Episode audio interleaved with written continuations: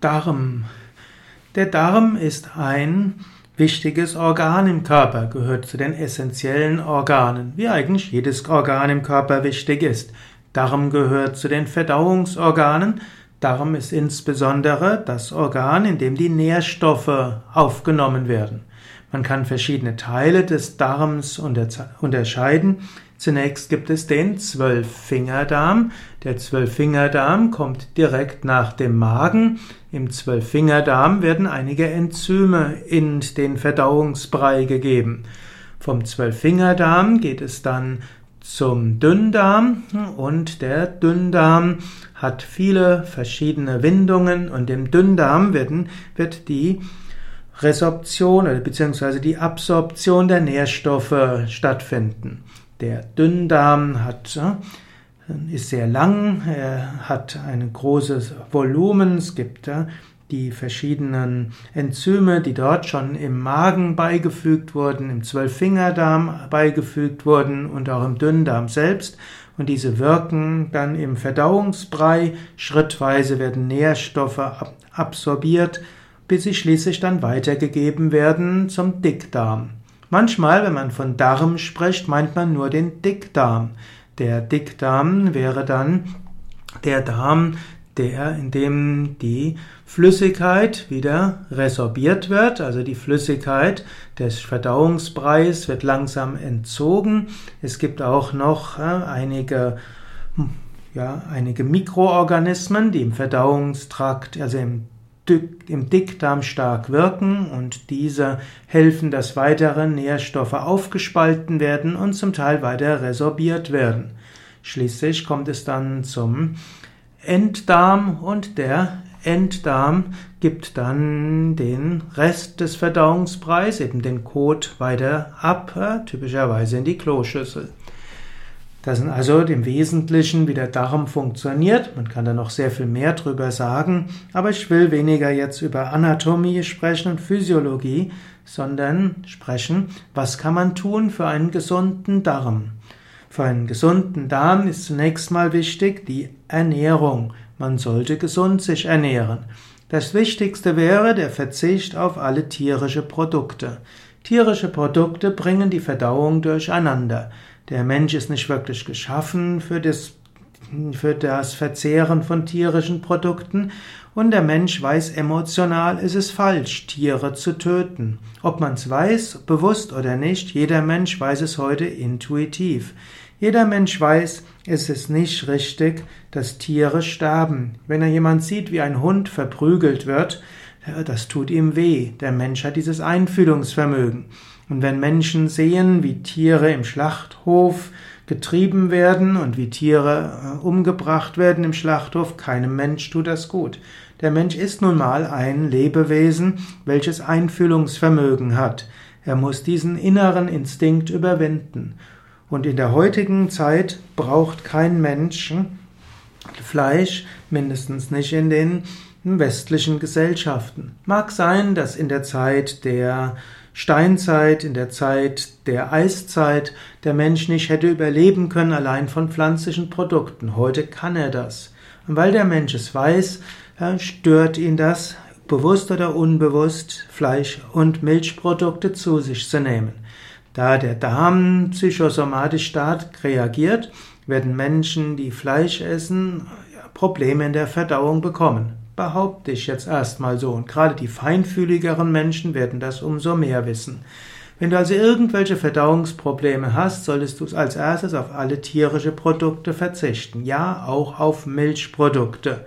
Ich verstehe bis heute nicht, warum Menschen weiter Milchprodukte zu sich nehmen, wenn sie aus ethischen Gründen Vegetarier sind. Denn es gibt nun mal keine Milchprodukte ohne die Fleischindustrie. Denn angenommen, man würde versuchen, Kühe nicht zu töten. Kühe haben eine lange Lebenserwartung, 20 bis 30 Jahre, aber sie können viel Milch nur bis zu ihrem achten Lebensjahr geben. Danach müsste man sie weiter ernähren. Und es muss auch, damit Kühe Milch geben, jedes Jahr ein Kalb geben. Das heißt also, jedes Jahr ein Kalb und die Hälfte der Kälber sind männlich, aber auch die weiblichen können ja nicht jedes Jahr wieder neue Kälber bekommen und die Kälber wieder Kälber. Das heißt, man müsste jedes Jahr, man müsste also eine Herde von 30 Rindern ernähren, um von einer Kuh die Hälfte der Milch zu bekommen. Die andere Hälfte müsste dann ja das Kalb bekommen. Also es macht alles keinen Sinn. Und der Mensch braucht keine Milchprodukte. Und es ist auch so, dass die Mehrheit der Menschen heute eine Milchunverträglichkeit hat. Also verzichte erstmal auf Milchprodukte und Fleischprodukte und dann geht es dir schon mit deinem Darm erheblich besser. Nächstes Prinzip wäre verzichte auf Zucker. Zucker ist nach den nach Fleisch, nach tierischen Produkten das schädlichste, was man zu sich nehmen kann, mindestens in größeren Mengen. Zucker erzeugt einen ungesunden Verdauungsbrei, der die falschen Mikroorganismen nährt. Wenn du auf Zucker verzichtest, geht es auch deinem Darm schon besser. Gut, natürlich Vollkornprodukte sind allgemein gut für den Darm und auch eine Ernährung, die reich ist an Abwechslung. Also Vollkorngetreide, Hülsenfrüchte, verschiedene Obst, verschiedene Gemüse, Salate, all das zusammen ist etwas Gesundes für den Darm. Welches, neben diesen wichtigsten Empfehlungen, also Verzicht auf tierische Produkte, Verzicht auf äh, Zucker und letztlich auch Verzicht auf Auszugsmehlen und zu stark prozessierter Nahrung, gilt, du musst auf deinen Körper hören, auf deinen Darm hören, was dir besonders liegt. Entspannung für den Darm. Der Darm braucht Entspannung. Es äh, gibt die zwei Grund, ja, zwei Grundfunktionen des ganzen Organismus. Es gibt den Sympathikus und den Parasympathikus. Sympathikus steht für Aktivierung und Parasympathikus für Beruhigung und Entspannung. Und wenn der Parasympathikus aktiv ist, dann kann der Darm aktiv werden zur Verdauung. Ist der, Paras, ist der Sympathikus aktiv, dann bist du bereit für Fliehen und Kämpfen und für alles Mögliche tun, nur die Verdauung funktioniert nicht gut. Wenn du also gut verdauen willst, ist es wichtig, dass du dich in einen Zustand der Entspannung begibst. Bevor du also isst, begib dich in einen Zustand der Entspannung durch ein kurzes Gebet, eine kurze Sammlung, durch ruhige harmonische Atmung und während du isst, sorge dafür, dass du entspannt bleibst. Wenn du während des Essens entspannt bist, hast du einen guten Impuls für die Verdauung gegeben. Wichtig ist auch, dass du auch ansonsten jeden Tag eine tiefen Entspannung übst und Meditation übst. Atmung für einen gesunden Darm. Auch die Atmung spielt eine wichtige Rolle. Die Verdauungsorgane, insbesondere der Dünn- und Dickdarm, brauchen die sanfte Massage durch die Atmung. Viele Menschen haben es verlernt, tief zu atmen, und das ist nicht gut für den Darm. Du musst tief mit dem Bauch atmen, und das machen wir im Yoga zum Beispiel während der Asanas, wir machen es während der Meditation, zum Anfang der Meditation, wir machen es durch die Atemübungen. Und so ist es auch gut, dass du immer wieder bewusst und tief mit dem Bauch atmest und das dankt dir der Darm. Der Darm bekommt so eine sanfte Massage, es verbessert die Durchblutung im Bauch, hilft auch, dass das venöse Blut aus dem Bauch besser wieder zurück zum Herzen gehen kann und hilft, dass die Bauchorgane sanft funktionieren können. So also wichtig, tiefe und ruhige Bauchatmung für einen gesunden Darm. Asanas für einen gesunden Darm. Die Asanas, die Yoga-Stellungen, sind auch wichtig für einen gesunden Darm. Du kannst mit den verschiedenen Asanas den Darm dehnen, drücken und auch drehen. Wenn du die Vorwärtsbeuge machst, das hat insgesamt eine harmonisierende, beruhigende Wirkung. Der langes Halten der Vorwärtsbeuge kann helfen, dass der ganze Verdauungstrakt sich beruhigt und harmonisiert. Die Rückbeugen helfen, dass ein zu träger Darm wieder in Schwung kommt. Und die Drehungen, zum Beispiel der Drehsitz Ardha Matsyendrasana, ist auch eine sanfte Massage für alle Bauchorgane, gerade wenn du tief mit dem Bauch einen ausatmest. Gerade das ruhige Halten der Asanas, das sanfte Einnehmen, das sanfte aus der Stellung kommen, sind verbunden mit tiefer Atmung, sind sehr heilend für den Darm. Egal, ob das jetzt Reizdarm ist oder auch äh, Verstopfung, all das hilft, den Darm zu beruhigen. Daher, wenn du irgendwelche Probleme mit dem Darm hast, mache die Yoga-Stellungen ruhig, sanft, harmonisch.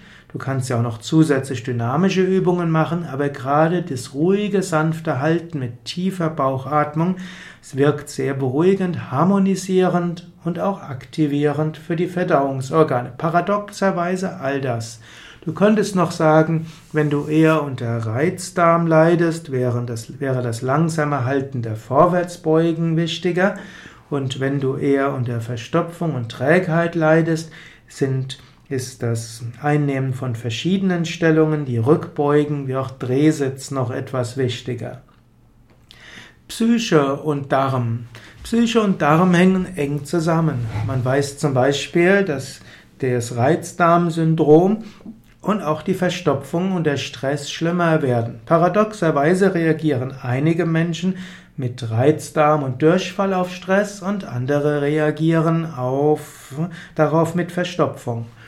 Beides beruht aber darauf, dass die Verdauungsenergie unter Stress reduziert wird und der Organismus kann dann auf zwei Weisen reagieren. Die eine Weise wäre, dicht machen, also Verstopfung, und die andere wäre schnell alles loswerden. Hm, das ist dann Durchfall. So ist es hilfreich, eine positive Einstellung zum Leben zu bekommen, um ein Grundgefühl des Vertrauens zu haben. Hm, viele Menschen können daran arbeiten, Vertrauen zu entwickeln, Liebe zu entwickeln.